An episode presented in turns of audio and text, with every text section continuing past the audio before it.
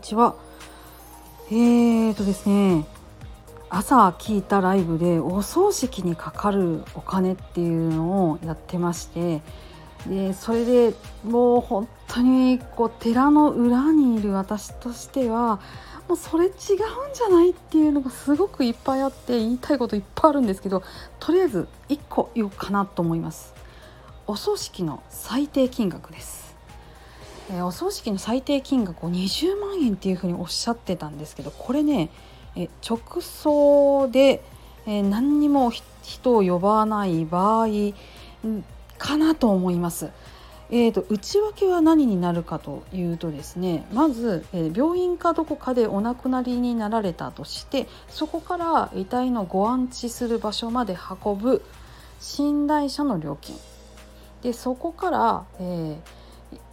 今はコロナで亡くなられた方は特例として、えー、死亡確認後24時間以内の火葬が認められていますが一般的には24時間が経過しないと、えー、火葬はできないというふうになっていますので死亡を確認されてから24時間は安置しないといけません。でその安置する間に使うドライアイスの料金が必要になります。えー、なぜドライアイスが必要になるのかというとですね人間っていうのは体の中に消化酵素ありますね。ご飯食べたら消化しますよね、えー、食べたものそのまま出てこないですよね。あれ中で何があるかっていったらお腹の中でちゃんとね溶かして使うようにしてるんです。あの溶かすものが人間が死ぬとですねその溶かす酵素が体を溶かしていきます。なので腐敗が進みます。それを抑えるには冷やすことが必要になります。ドライアイスを当てる必要があります。でこれはドライアイスは大きさもそうですし当てる場所っていうこともコツが必要になりますのでこれはプロに任せる必要があります、えー、素人がね安易に手出すと大体遺体が崩れるっていう話はよく聞きます。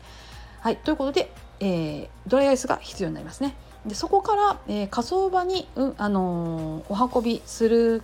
時に必要なものとしてはそのままお運びするのは難しいですのでやはり安全に運ぼうとすると棺にお入れすることがおそらく必要になるかと思います。棺にお入れする時にお入れする人ご自身でされたら結構ですけどそれ入れてくださる方またその時にお着替えが必要だって自分でされるんだったら結構ですけどお着替えするのにどなたかしてくださる方そこに、えー、人件費がかかります。でそれからその棺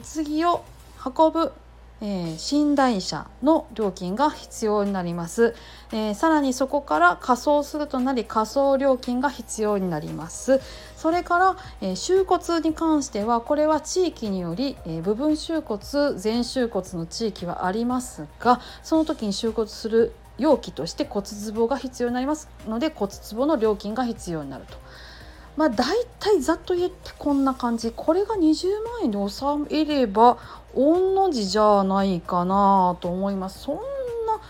そんなねだって安く済まないと思ってるんです。それぐらいはね最低でもかかると思います。ですので普通のお葬儀をするってなるとここにさらに、えー、お葬儀をする場所代ですとかお葬儀をする時の祭壇またお花お供ええー、お香典をいただいた方にその場で即返しするのであればその即返しするあのものの代金などでさらにはお坊さんをお呼びするのであればお坊さんへのお布施というものが必要になってきます。こんな感じなんですよ。だから最低金額20万円って断言されてなんで20万円じゃないんじゃないかって怒られても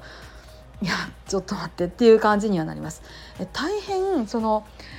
お葬式金かかるじゃないかっていう気持ちはすごくわかるんです。ですけれどもそもそも人間が一人亡くなってそれを骨なり何なりきちんと弔える形に変えるっていうことにお金はかかるのは当たり前だっていうふうに思っておいていただけたらと思いちょっとあの急ぎでこちらの方配信させていただきました。えー、まだまだねこの話はねガンガン話したいところがいっぱいあるんです。で私なんかは素人ですし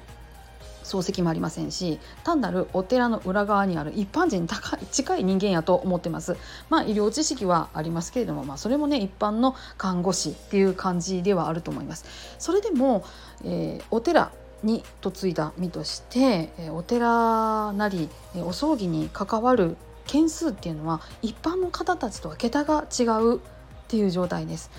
なので何か私でもあのお手伝いできること私にお聞きになりたいこと私お話になりたいことっていうのはきっとあると思うのでもしよければあのお声がけいただければと思います。